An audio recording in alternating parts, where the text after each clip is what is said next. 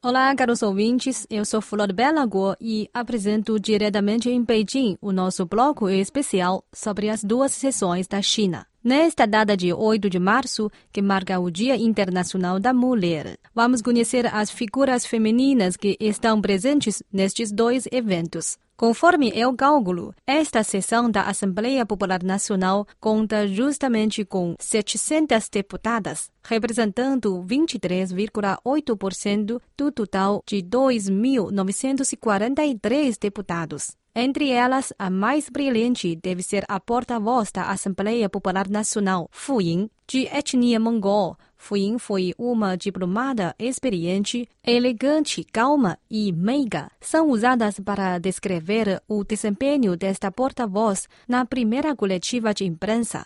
Perante as perguntas espinhosas dos jornalistas, ela respondeu sempre de uma forma como se estivesse um bate-papo. Como, por exemplo, questionada sobre a poluição e nevoeiro,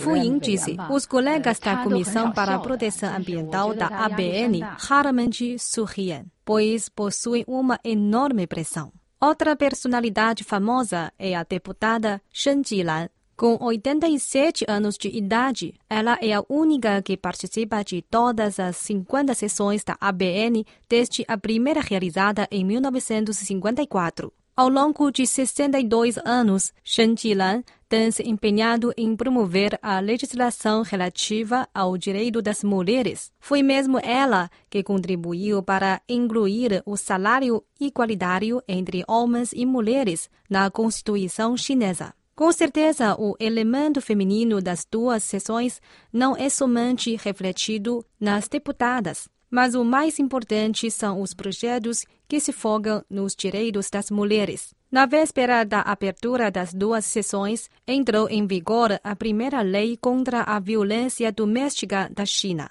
que visa proteger a segurança pessoal das mulheres e crianças. Esse projeto foi formulado no ano passado, durante a sessão anual da ABN.